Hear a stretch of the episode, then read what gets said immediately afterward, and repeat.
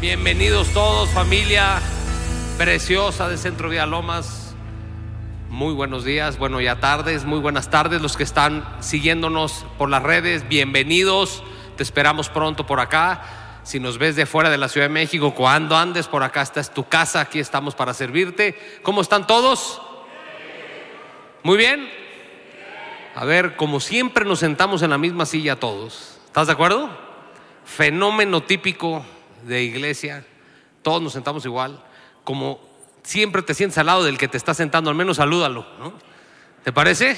Al menos salúdalo para romper el hielo tantito, hacer algo diferente hoy, ¿te parece? Dile, mira, llevamos ocho años viéndonos y ni el nombre te sabes, ¿no?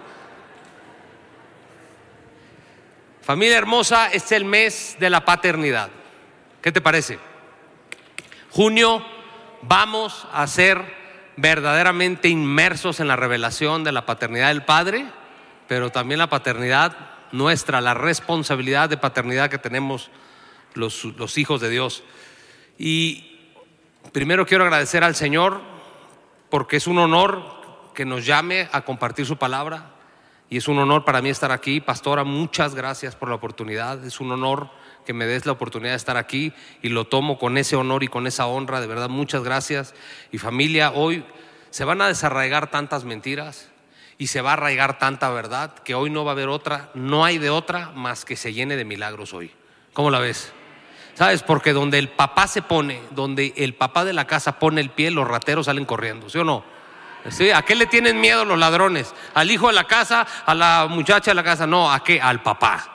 Una vez que el papá pone el pie de ahí, dice, ¿sabes qué? Es momento de huida. El papá está en la casa. ¿Eh? La pregunta es si lo conocemos. Esa es la gran pregunta. Tenemos revelado a, nuestro Dios como, como nuestro Señor y Salvador a través de Jesús, ¿sí o no? Al Espíritu Santo, nuestro consejero, ¿no? Al Padre como el Dios de los ejércitos. La pregunta es, ¿lo tienes revelado con papá? Y normalmente cuando he hecho esa pregunta, ¿qué crees que contestan todos? Sí, claro, lo tengo revelado con papá, ¿no? Ok, ahorita vamos a ver. Mira, lo padre de que no es que hoy empieza una nueva vida para ti. Así que no es un mensaje para hacerte sentir hoy como que me falta algo, ¿no? Sí, pero a la acción, ¿no? Es un mensaje exhortarte a que conozcas a tu papá porque tienes papá, tienes quien te proteja, tienes quien te sustente todo lo que te falta. Si alguien se mete contigo, se mete con el papá. ¿Eh? Y a la mañana les decía, ¿quieres que el Señor se levante su trono? Métete con un hijo de él. Métete con un hijo de él y el Señor levanta, se levanta del trono porque Dios ama a todos, su creación, ama a todos los seres humanos, pero hay hijos y hay no hijos. Y los hijos traen tratamiento de hijos. ¿Está bien? Hoy vas a conocer a tu padre, la, la verdad será firmada en tu corazón y la paternidad de Dios va a llegar a tu corazón hoy como un bálsamo increíble, va a llegar eso que te hacía falta, seguramente esa pieza que decías tú, ¿por qué vengo aquí, oro y todo y las cosas no caminan y a veces no nos damos cuenta que todo es una revelación que falta ahí? ¿Me explico? Mi padre me ha enseñado a mí en el corazón que donde haya temor en mi vida, ahí hay falta de revelación de su palabra. ¿Sabes? ¿Quieres saber un síntoma en qué área de tu vida falta revelación de la palabra? Busca dónde se anidó el temor en tu corazón. Ahí falta la palabra de Dios porque dice que el perfecto amor llega y echa fuera al temor. A patadas lo echa de ahí. No pueden estar en el mismo lugar. ¿Estás de acuerdo? Fíjense, por más de 14, 15 años, Dios fue revelado al pueblo escogido, al pueblo judío, de muchas formas. Todos conocemos los nombres. ¿Estás de acuerdo? Uno famoso, a ver, digan, vamos a hacerlo interactivo esto. Nombre famoso de Dios. Yahweh, Yahvé, Jehová, Jiré, Jiré el, el, el, el, Rafa. ¿No? Mira, tenemos aquí, tienes una iglesia estudiada, pastora, ¿no? Ahora vamos a ver, yo te pregunto, ¿alguna vez eh, Dios se reveló como papá en el Antiguo Testamento?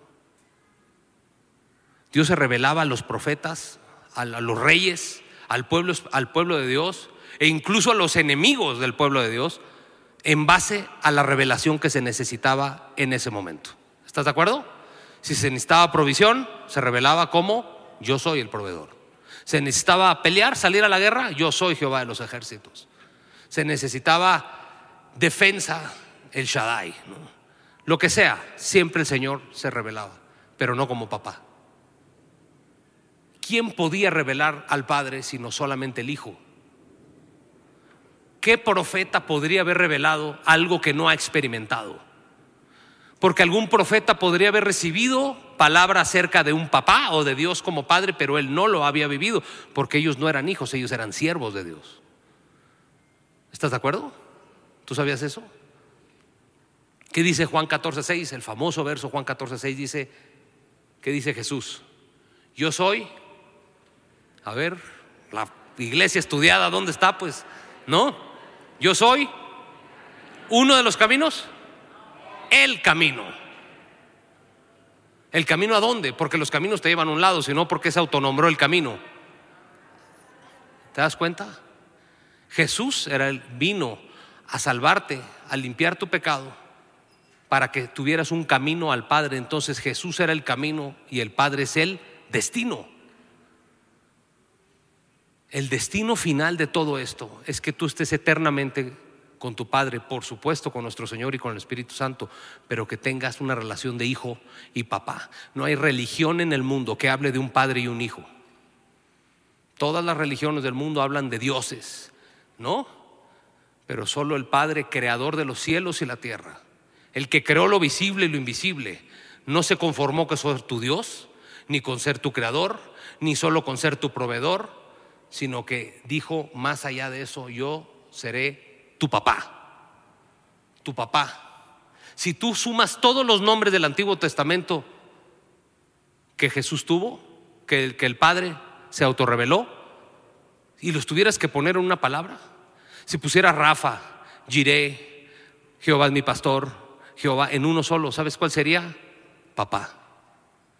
La revelación final y última de Dios. Dios ha sido Padre eterno siempre. Porque Jesús ha sido su Hijo siempre. O sea, quiere decir que en la eternidad siempre hubo un papá y un hijo. Juan 3:16, ¿qué dice familia? De tal manera amó Dios al mundo que envió a su... Si el que envió envió un hijo, quiere decir que el que envió es un papá. ¿Estás de acuerdo?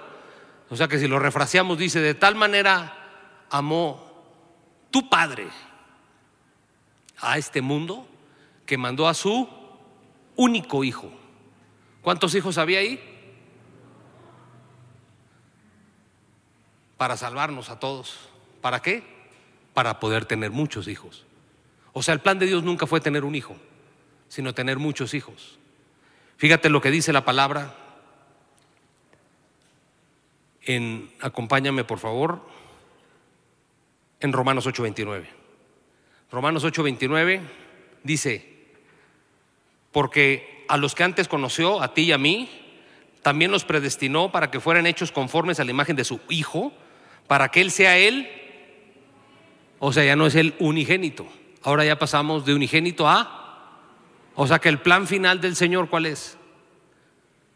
Jesús fue como ese grano, esa semilla que Dios envió al mundo a que muriera y resucitara para que diera fruto esa planta, esa semilla, que es Jesús, que es la palabra de Dios.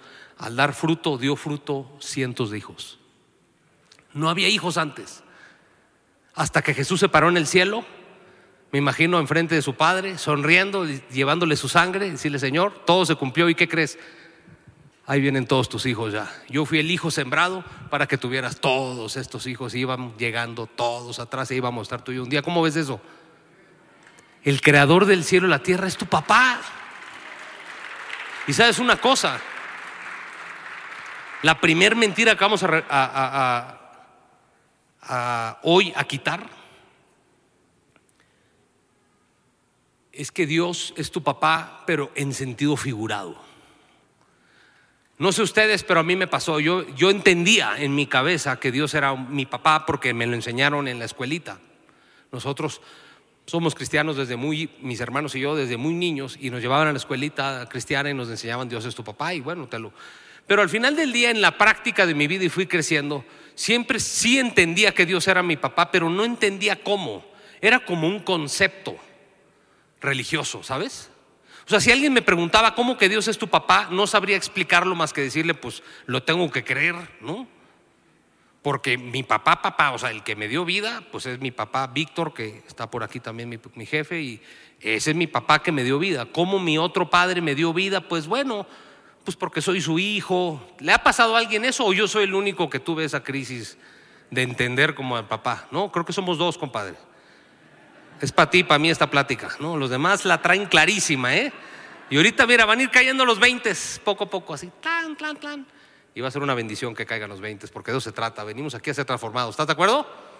¿Va? Bueno. Fíjate, la palabra dice en Juan 1.12 y verso 13 dice, síganme todos, acompáñenme, dice, mas a todos los que le recibieron, a los que creen en su nombre, les dio potestad de ser hechos hijos de Dios los cuales no son, ¿qué palabra dice? Dice adoptados, o dice injertados, o dice vamos a hacerle como, que fueron engendrados, ¿sabes qué significa? ¿Qué significa engendrados familia? Físicamente nacidos, no así como conceptualmente, literalmente alguien nació de alguien y pasó sus genes de él a él, entonces hay herencia heredada, entonces este es su papá y este es su hijo, él es el progenitor y él es el hijo. No puede engendrarse algo si no hay un papá, no existe eso.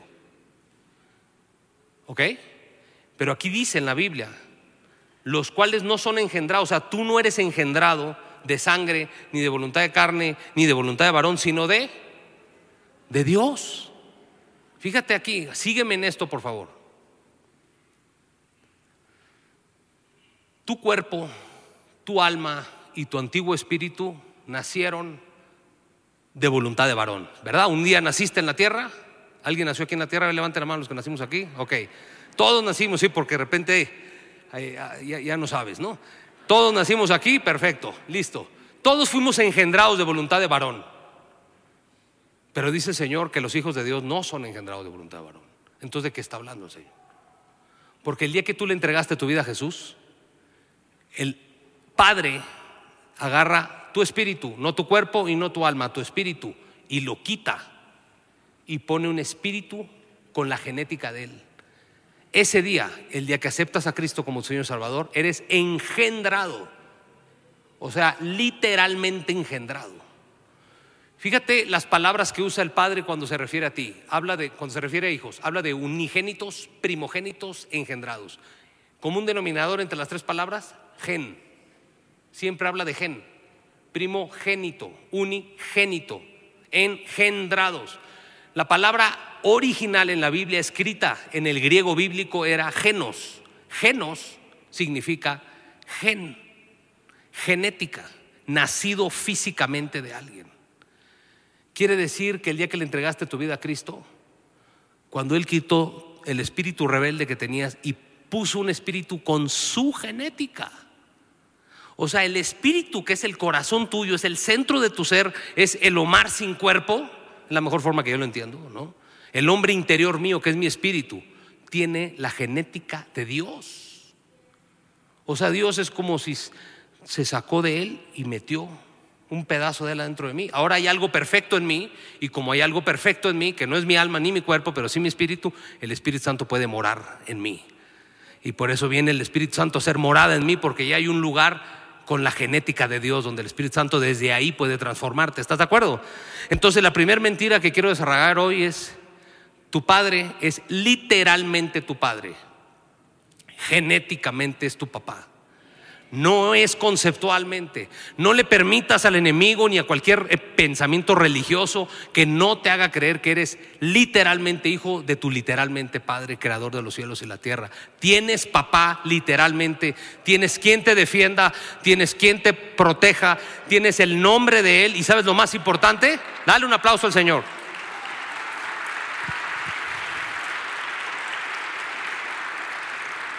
¿Sabes qué es lo más importante?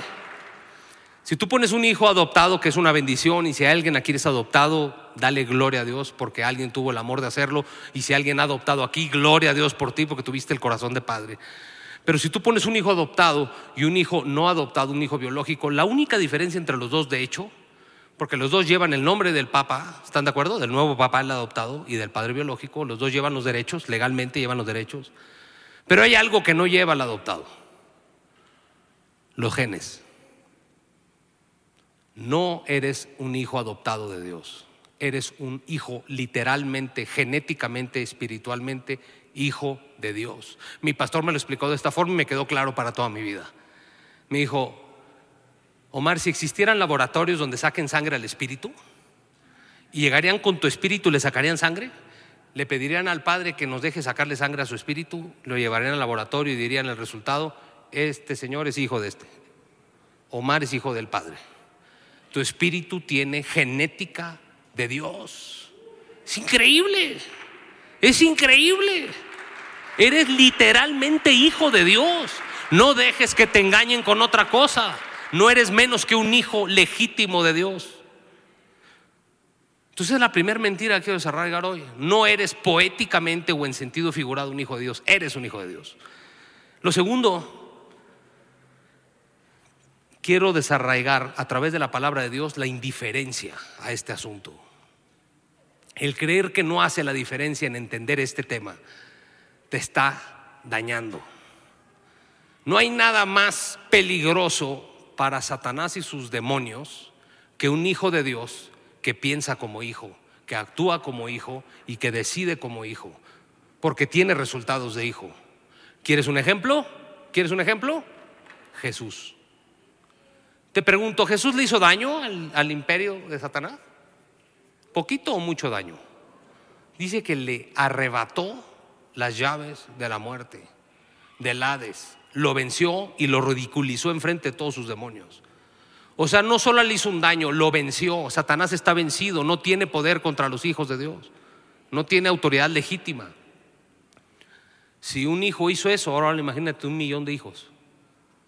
Te pones a pensar lo que un hijo es capaz. Ahora, ¿qué pasa con un hijo que es hijo, pero piensa como huérfano?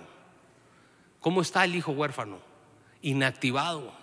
Tiene miedo, está inseguro, no sabe quién es, no tiene identidad, porque un huérfano lo que más trabajo le cuesta es su identidad. Porque tú tomas de tu papá, te lo voy muy fácil, un príncipe, vámonos a las épocas monárquicas, en la, ¿de dónde sacaba el príncipe su identidad? Alguien quería maltratar al príncipe que decía, ay, espérate, espérate, estás hablando con el hijo del rey, ¿de qué te, de qué te pasa? ¿No? A mí no me hablas así, yo soy hijo del rey. ¿De dónde sacó eso el compadre este? De la identidad que tomó de su papá. Él se está entrenando a pensar como rey, a actuar como rey. ¿Estás de acuerdo? ¿Cómo andamos en ese capítulo, familia? ¿Cómo andamos en ese capítulo? Para poder saber nuestro propio diagnóstico y ser libres hoy mismo de esto, de la mentalidad de huérfano. Aunque seas hijo, puedes tener mentalidad de huérfano. Creo que los ejemplos siempre ayudan, ¿te parece? Vamos a ver el ejemplo de cómo actúa un hijo de Dios, con mentalidad de hijo. El mejor ejemplo es Jesús. ¿Ustedes se acuerdan en el bote cuando los agarró la tormenta a los apóstoles? Y Jesús estaba dormido. ¿Alguien se acuerda de esa historia? Qué bueno, para no tener que ahorita leerla toda porque no nos da el tiempo. No, la mayoría se la sabe entonces.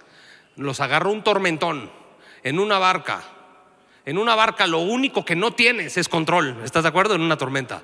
Porque no es como que puedas pararte en tierra firme. Estás en un bote que no hagas lo que hagas, se puede voltear en cualquier momento. ¿Estás de acuerdo? ¿Te suena conocido a ciertos problemas de la vida? ¿no? Las tormentas, las adversidades. Pero Jesús iba en esa barca. Doce apóstoles o aprendices de, Jesús iban ahí muertos de miedo, al grado que a Jesús le dijeron que no te importa que, me que nos moramos. ¿Y qué estaba haciendo Jesús? Dormido. La pregunta es, ¿Jesús sabía que venía la tormenta o no? Porque Él es omnisciente. ¿Cómo alguien se puede dormir sabiendo que viene un tormentón? ¿Cómo? Tú imagínate que te dijeran, oye, mañana va a pasar esto. Vete a dormir a gusto. Nada más te lo quería decir, ¿no? ¿No? Cuando llegan los equipos en las compañías, ¿no? Y te dicen, oye, este, no sé, el cliente este nos tiró el contrato, nos vemos mañana, jefe. Entonces, no, no me dejes aquí con esto en, las manos, mano, ¿no? ¿Cuál es la solución? No duermes, ¿no? ¿Qué hizo Jesús? A lo mejor el Espíritu Santo le dijo, viene un tormentón, perfecto, voy a dormir un rato. ¿Cómo pasa eso? Porque un hijo sabe que su papá está ahí. ¿Qué hacen nuestros hijos chiquitos, los que tenemos hijos chiquitos, cuando tienen miedo, por ejemplo, cuando tiembla o algo así? Mi hijo Aarón, mi hija Mariam, corren a los pies de su papá y ahí están a gusto. Su carita es súper diferente cuando están allá que cuando están en mis piernas. Ya dicen, ya, aquí con papá no pasa nada. Mientras no llore él, no lloro yo, ¿no? La bronca cuando lloramos tú y yo, ¿no? Cuando empezamos a panicarnos, ¿no? Como en los aviones, ¿no? Cuando grita la primera, empieza el pánico en todo el avión, ¿no? Así pasa, porque el hijo se siente seguro con el papá. Jesús decía, yo puedo dormir y mi papá me cuida mientras duermo. No es porque él fuera Dios, es porque él sabe que es hijo legítimo y literal del Padre creador de los cielos y la tierra. Entonces viene la tormenta y todo el mundo va, ¿qué, qué va a pasar? Dice, a ver, primero les quito el miedo a los niños y ahorita les doy la lección, enmudécete, se enmudece todo, les dice, ¿qué pasa con ustedes?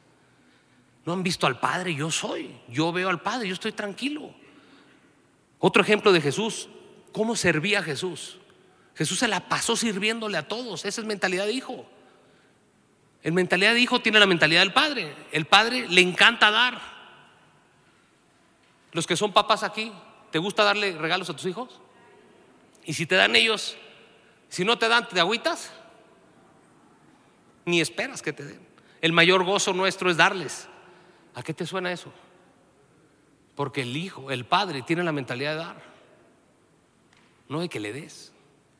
Entonces el hijo toma de ahí su identidad y a nosotros, a los hijos de Dios nos gusta dar. Más allá de recibir, que no está mal recibir, pero nos gusta más dar. Jesús fue obediente hasta la muerte y fue humilde. Ahí tienes un hijo con Jesús. Ahora veamos un huérfano. Un hijo de Dios con mentalidad de huérfano. Inseguro de sí mismo. No entiende su identidad. No entiende su identidad. No entiende de dónde viene no puede contestar las preguntas más básicas, como de dónde vengo, a dónde voy, quién soy, porque todo lo determinan las circunstancias. Si es hijo de Dios con mentalidad huérfano, lo agarras cuando todo va bien, ¿qué te va a decir? Gloria a Dios, el Señor es mi pastor, nada me faltará. Y agárralo el día que le está yendo, ¿no? De la guayaba. ¿Y qué, qué hace el compadre? ¿Dónde está mi Señor? ¿Por qué me abandonaste? ¿Qué decían los, del pueblo de Egipto cuando lo sacaron de la esclavitud? Allá estaba mejor. Esa es la mente huérfano. Qué peligrosa mentalidad. El día que tú y yo estamos pensando de huérfanos, hay una fiesta, pero en el infierno. ¿Eh? Porque dicen, por fin, mientras esté así él, no nos hace daño. El huérfano es desconfiado del amor de cualquiera, tiene mente de víctima, todo lo hace en sus fuerzas, porque tiene la típica pregunta de si no lo hago yo, ¿quién lo va a hacer? Si no me defiendo yo, ¿quién me va a defender? ¿Te ha pasado y empiezan a caer los 20 familia? ¿Te ha pasado? ¿Has dicho eso? Si no lo hago yo, ¿quién? Por consecuencia es difícil que sea generoso, siempre espera recibir, porque el que tiene mentalidad de huérfano piensa, siente, decide y actúa como si no hubiera mañana y como si nadie estuviera con él. ¿Cómo te vas sintiendo? ¿Cómo va cayendo la revelación? Lo importante es que el Espíritu Santo te revele a ti tu condición. Mira, mientras yo estudiaba esto, al primero que el Señor me dio mis sapes santos fue a mí, donde me dijo, hijo, pues sí, ah, qué bonito esto y qué padre esto, pero ahí, ahí traes un pensamiento de huérfano y llevas años con él.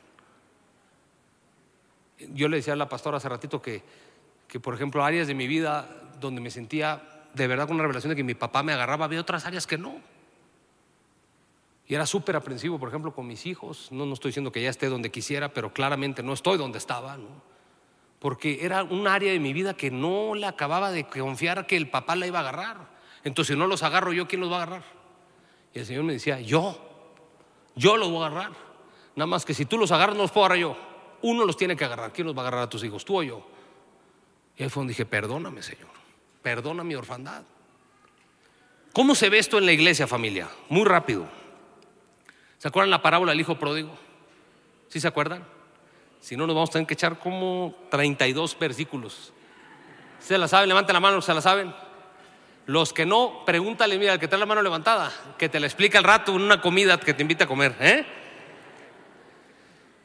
Estábamos hablando hace rato, platicando aquí con varios de, los líderes de, nuestra iglesia y hablamos de esta parábola de que si el título representa todo lo que, el mensaje que da esta parábola tan tremenda, ¿no? Pero es una, es una parábola de, paternidad. ¿eh? Hay muchas parábolas con las que Jesús habló, pero dedicó esta para enseñarte el corazón del Padre y que la mentira acerca del Padre que Dios te ha puesto, que el enemigo te ha puesto, de que Dios está enojado, que tu papá está enojado contigo, que tu papá no le gusta, este, vaya, que te tiene siempre apartado, que no tienes un trato especial de parte de él. Todo eso en esta parábola se desarma. Pero es una parábola, fíjate, que decíamos hace rato, no Toño, que debe ser la parábola de los tres hijos. Yo decía en la mañana que era de los dos, pero de los tres hijos, ¿no? debería ser porque uno es el que la está hablando, que es Jesús, que es el Hijo Perfecto. Entonces podría llamarse la parábola del Hijo Perfecto, que es el que la cuenta. Del Hijo rebelde, pero hijo. Y del Hijo huérfano. Si obviamos que es Jesús el que la está contando, nos dedicamos ahorita a los otros dos. Tú te acordarás que esta parábola normalmente se llama la del hijo pródigo, o sea, se enfoca mucho en uno de los dos, ¿no? Que es el hijo que sale y desperdicia todo. Pero fíjate qué interesante este cuate que es súper rebelde, que no sé si le hablan al de al lado de ti o a ti o a mí, ¿no? Lo interesante de él es que nunca dudó que su papá era su papá. Tan no dudó que le pidió la herencia, ¿no? ¿Quién hace eso? Oye, papá, este, pues veo que tenemos mucha lana aquí, pero no está mi nombre todavía, ¿no? ¿Para qué nos esperamos a que, a que te vayas con el Señor, ¿no? De una vez, la ocupo la ocupo. Ok. Y el Señor los hereda a los dos. No heredó uno, ¿eh? heredó a los dos, los juntó. Tu lana, tu lana. A partir de ese momento, todo lo que había ahí, nada era del, del papá. Todo era del hijo rebelde y del hijo huérfano. El hijo rebelde hizo lo que un hijo rebelde hace, fue, se tomó todo el alcohol que había en el Medio Oriente, se acostó con cuanta mujer pudo, acabó comiendo algarrobas como sucede normalmente cuando nos alejamos del Padre y queremos ser nuestros señores otra vez de nuestra vida. Pero en un punto el hijo rebelde dijo, ¿qué estoy haciendo aquí si yo soy hijo del Padre? Ya sé qué voy a hacer. Como conozco el corazón de mi papá, voy a ir a pedirle perdón y sé que me va a perdonar. Y le voy a decir incluso que me trate como jornalero. ¿Por qué? Porque yo lo desobedecí. Voy a regresar a mi padre. ¿Qué pasó? El padre cuando llega, llega el hijo y le dice, papá, he pecado contra ti. O sea, llegó arrepentido. Fíjate qué importante esa condición. Llegó arrepentido y le dijo, perdóname, perdóname, me equivoqué. ¿Sabes que el padre ni le contestó? Léete la parábola. Ni siquiera le dice, pues sí, mi hijo, mira, yo te lo había dicho ya muchas veces, pero tú no entiendes, papá. Está bien, vente, pero ¿qué vamos a hacer para la prueba? A ver qué aprendiste de todo esto. Nada. ¿Qué le dijo el papá? ¿Ya te arrepentiste? Sí. ¿Entendiste de qué se trata esto? No desconfiaste de mi corazón, entendiste que soy tu papá y que te voy a perdonar. Tráiganle todo lo que perdió, recupérenle su anillo, su vestimenta, fiesta, un fiestonón así de rancho, ahí de por donde yo vivía antes, por las tierras que hacían unos kermeses ahí tremendas, ¿no? El marrano para todo mundo y bueno, bueno, ellos no eran marranos, eran becerros porque eran judíos, pero, ¿no? Aclarando el punto nada más. Pero estaba el otro hijo, el huérfano. ¿Y qué dijo el hijo huérfano? ¿El hijo huérfano se fue o se quedó? Te pregunto, ¿el hijo, el otro hijo se fue o se quedó el mayor? Se quedó. Él firme con su papá, siempre ahí chambeando de las seis de la mañana hasta que se ponga el sol, ¿no? Y cuando ve el festín, en vez de ir con esa confianza a un papá, decirle, oye papi, ¿qué es esta fiesta? ¿No? ¿Sabes a quién le preguntó? A los jornaleros. Desde ahí empieza a revelar una mentalidad de huérfano, ¿no? Oye, oigan, Juanito, eh, paren la pizca tantito, ¿qué onda con el fiestón que traen allá? ¿No? Pues tu papá, pregúntale tú, pues es tu papá. No, no, dime tú.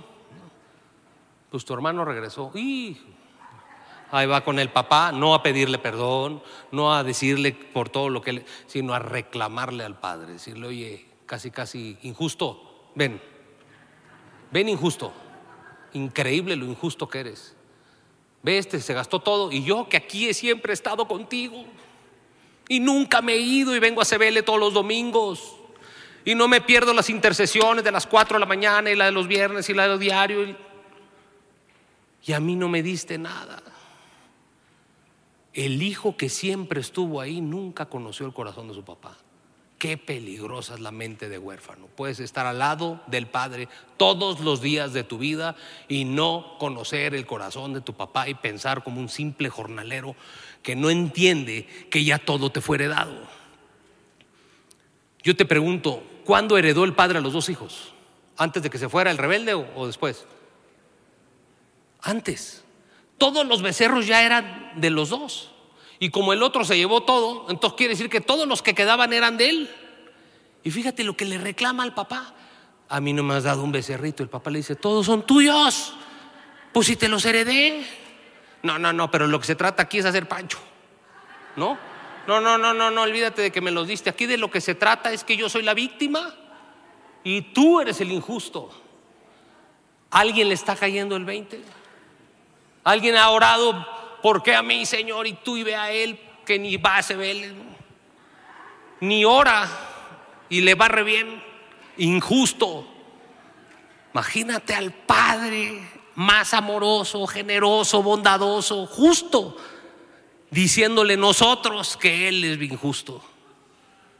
Si algo en la palabra de Dios no te ha funcionado, mi querido hermano, algo no estás haciendo bien tú porque Dios siempre cumple su palabra. ¿No? ¿Estás de acuerdo? Dale un aplauso al Señor. Para cerrar, familia, ustedes pueden estar aquí todos los domingos, venir elegidos a ese tu mejor versión, a los retiros de matrimonios, a todo lo, lo increíble que hacemos con matrimonios. Puedes venir todos los días, orar todos los días, pero si la mente de huérfano no se desinstala de tu alma, serás un hijo de Dios que vivirá una vida en esta tierra de una forma muy triste y miserable, te lo tengo que decir de esa manera. Porque vivirás con el mismo miedo que tiene un huérfano, que no es hijo de Dios. No va a haber una diferencia en absoluto entre tú y alguien que no es hijo de Dios. Tendremos los mismos miedos, diremos las mismas cosas, pensaremos las mismas cosas y ¿qué crees? Tendremos los mismos resultados. Y al rato diremos, no, sabes que yo sí iba a CBL, pero pues no jaló. Seguí tronado, no me sané. Es culpa de la iglesia. ¿no? Sí, los que predican ahí no están ungidos, ¿no?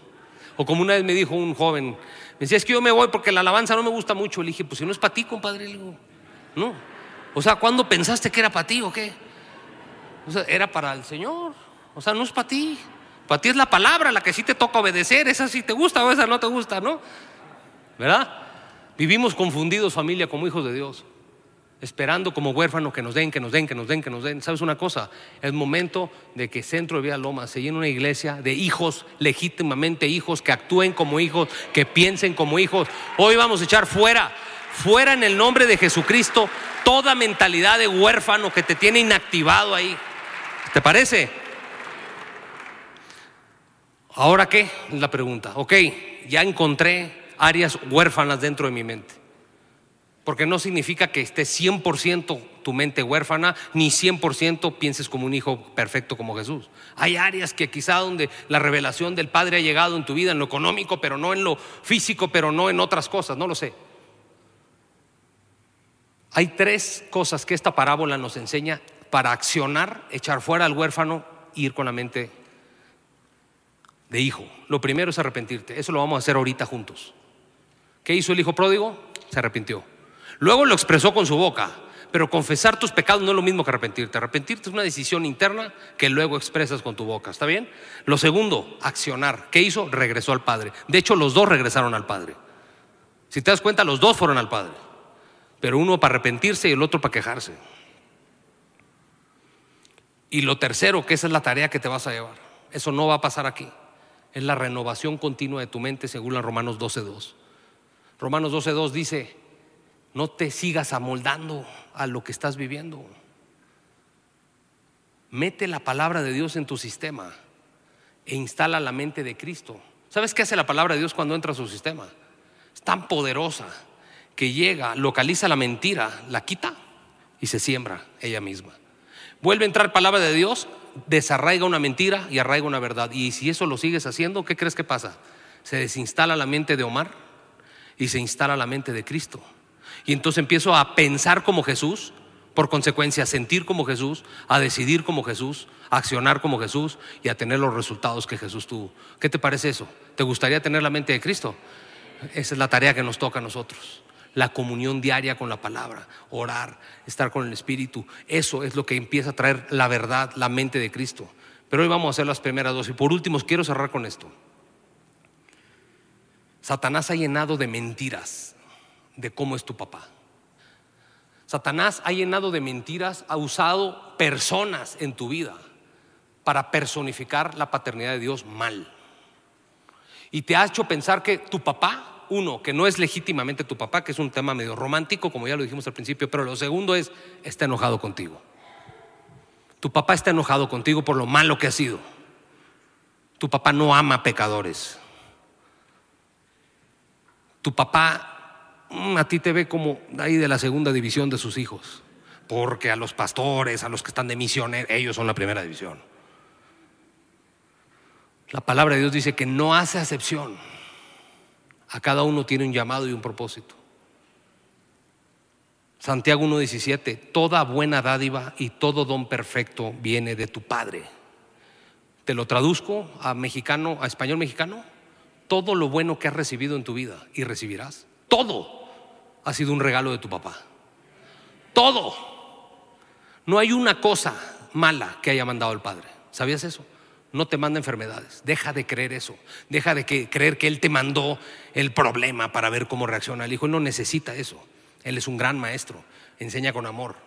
Los necios somos nosotros. A las tormentas nos metemos solos. No nos tiene que meter el Señor, no te preocupes. Al valle de sombra de muerte, uy, nos metemos solitos. Nadie nos mete, ni el, ni el demonio, nosotros. Llegamos con nuestro cupón ahí. ¿Dónde? Aquí donde, donde están los problemas. Sí, yo quiero estar aquí, ¿no? ¿Estás de acuerdo? Ve tu matrimonio, ¿no? ¿A quién le quiere echar la culpa? ¿A la esposa, al diablo, a huestes de maldad que están gobernando? No, no, tú, vete en el espejo. Y tu esposa que se ve en el espejo también. Ahí está el problema del matrimonio. Tu padre te ama. Te vengo a decir hoy que tienes papá y que Él te ama. Y todo lo bueno que tienes, tus hijos, el aire que respiras, el que estés hoy aquí, el que mañana tengas un destino, todo te lo mandó tu papá. ¿Qué te parece? ¿Te gusta o no te gusta? Hoy se desarraiga la orfandad de esta familia en el nombre de Jesucristo. Hoy se va todo espíritu de mentira que trae orfandad a tu mente. Hoy vas a disfrutar a tu papá, al papá que jamás antes has conocido, al padre que siempre soñaste y por eso la titulé así. Dice en Lucas 11:13, dice, pues si tú, siendo malo, siendo un papá malo, fíjate cómo nos llama el Señor, ¿no? O sea, malos en el sentido de que no eres perfecto, estás incompleto como papá. Si tú siendo un papá malo, dice, le das buenas cosas a tus hijos, ¿qué te hace creer que yo no? ¿Por qué dices que yo mandé el COVID? ¿Por qué dices que yo te mandé ese cáncer? A ver si nada de lo malo que ha llegado a tu vida lo mandó el Padre. Pero todo, las soluciones de tus problemas, esas se las manda el Padre. Tú te metiste al valle, el papá te saca. Tú te metiste al desierto, el papá te saca. Vino la enfermedad a tu vida, el papá te sana. Por eso todos los nombres de la Biblia se resumen en uno, Padre. Padre eterno. Gloria a Dios.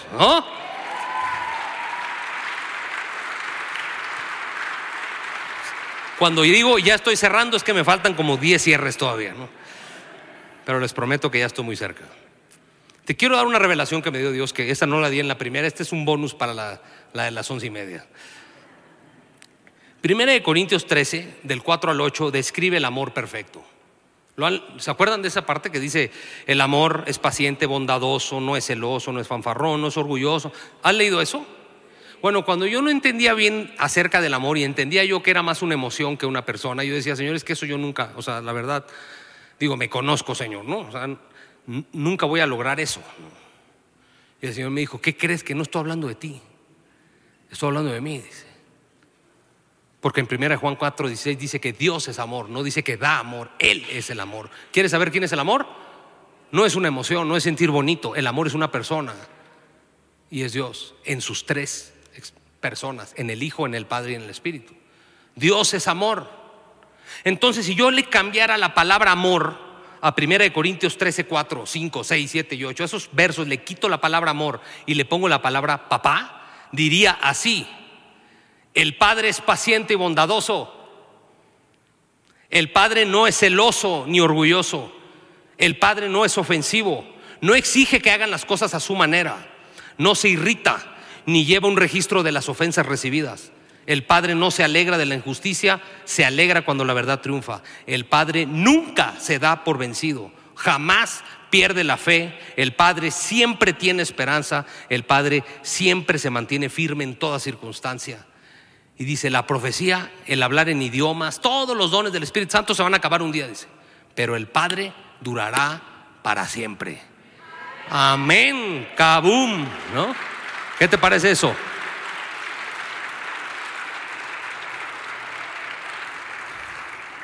Satanás nunca querrá que entiendas la paternidad de Dios.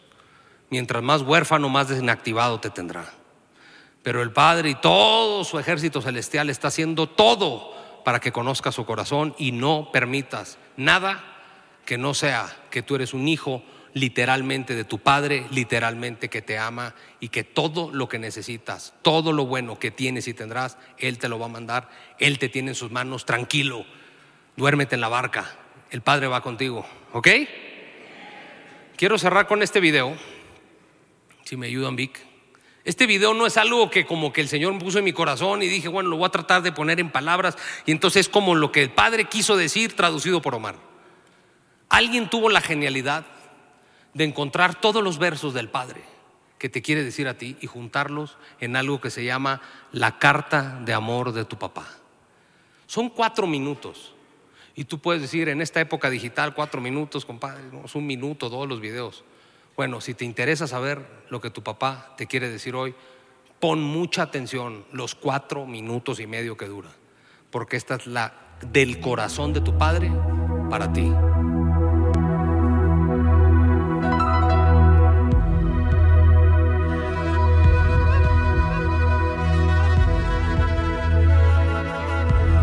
Las palabras que vas a experimentar son verdaderas. Estas cambiarán tu vida si tú las dejas. Ellas provienen de lo más profundo del corazón de Dios.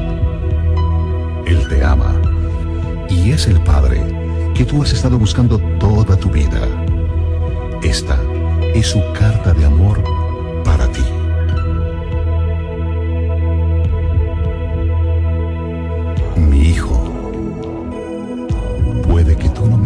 pero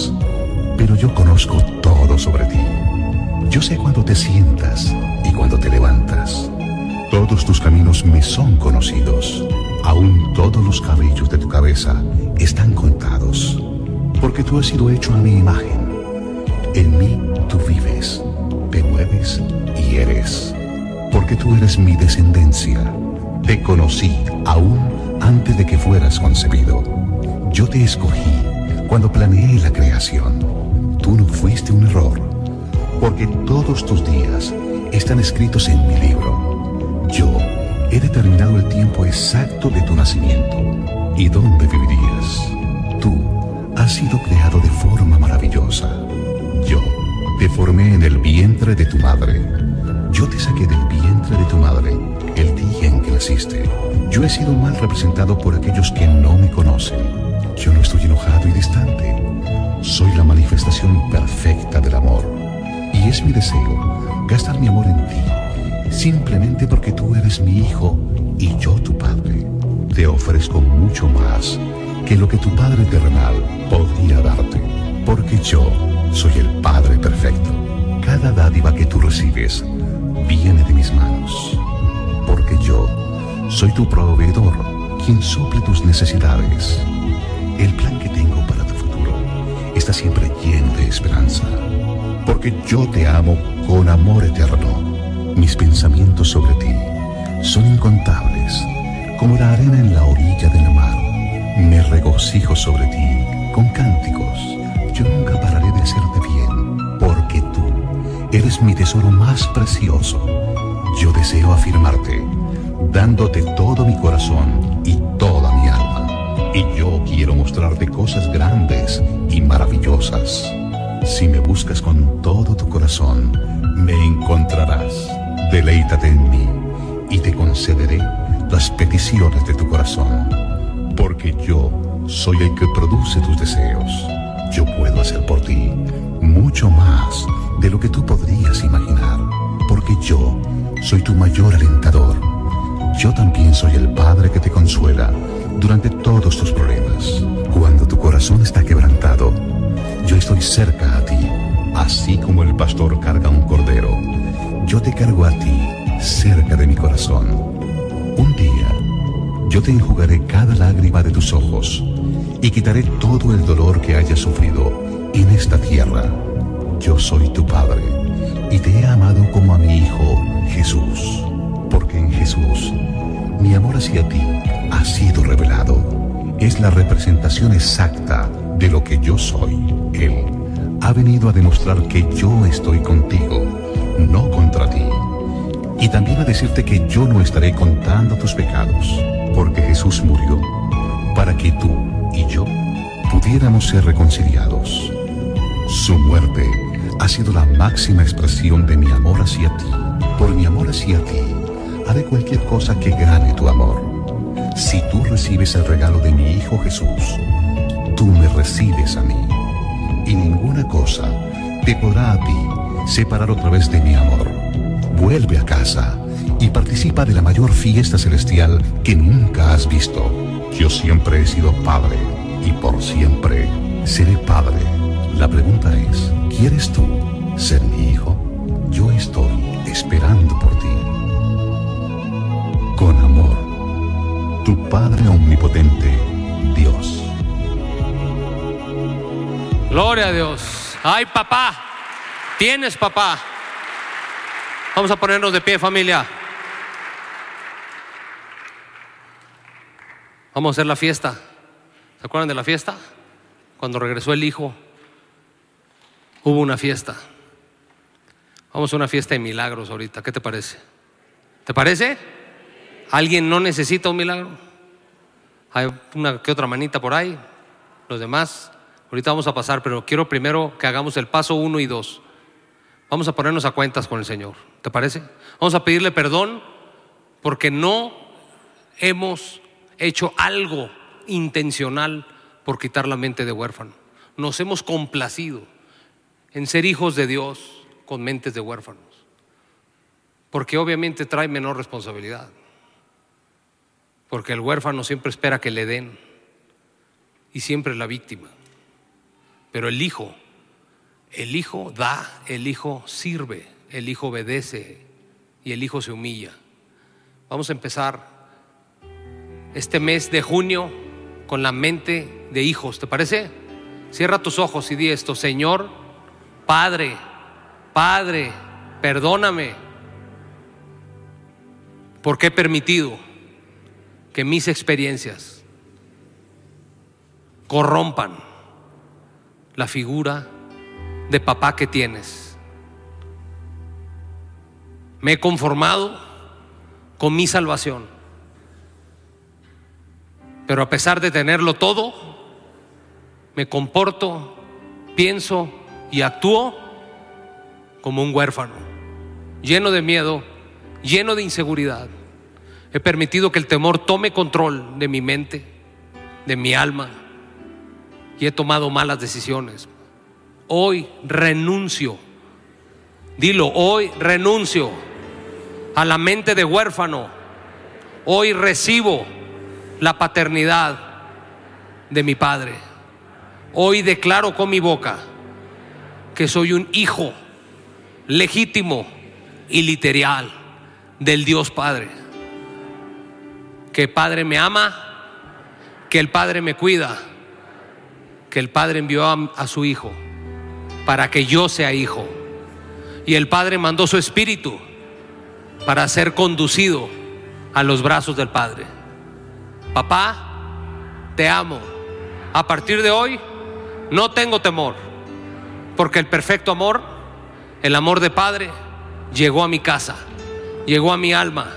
No hay temor de lo que viene ni de lo que hay, porque tengo un papá. Gracias, Padre en el nombre de Jesús. Amén, amén, amén. Recíbelo, recíbelo. Ahora vamos a la fiesta y eres libre de la orfandad. Queremos que haya milagros. Cualquiera que tenga una necesidad, venga adelante, por favor. Ven adelante. La fe tiene patitas. Cuando te decimos que vengas adelante no es por un protocolo que queremos cumplir, es porque típicamente la fe actúa siempre, no típicamente, siempre. Y partes, ven, ven a recibir la ayuda que necesitas. Necesitas para tu cuerpo, necesitas para tu mente, estás pasando depresiones, ansiedades, todos las hemos pasado, pero nuestro Padre de todas nos ha librado, de toda enfermedad en la mente, en el cuerpo, en el alma. Pasa adelante, vamos a orar por ti. Vengan todos los que quieran ser sanados completamente, completamente sanos. Vengan, y le voy a pedir a los líderes, me ayuden a orar por ellos. Pero ojo, ellos ya cancelaron el espíritu de huérfanos. Vamos a orar por ellos para que vivan y experimenten la paternidad. Echen fuera toda enfermedad, echen fuera todo tormento de sus vidas en el nombre de Jesús. Hagámoslo todos. Y los que vienen por primera vez, no se vayan Queremos hablar con ustedes también, para que hoy sea Dios tu papá. En lo que los líderes están aquí intercediendo por la gente. Si me levanta la mano alguien que ahí viene por primera vez, ahí hay una bienvenida. ¿Dónde más hay gente que viene por primera vez? Allá, acá. Ahorita que acaben de orar por ustedes aquí, quiero platicar con ustedes allá en la esquinita, porque hoy van a recibir a Jesús como Señor y Salvador. No se me vayan, por favor. Vamos a orar, pásenle, pasen los que tengan necesidad. Hoy se rompen las cadenas de orfandad. Hoy son sanos en el nombre de Jesús. Padre precioso, Señor, llena este lugar. Roba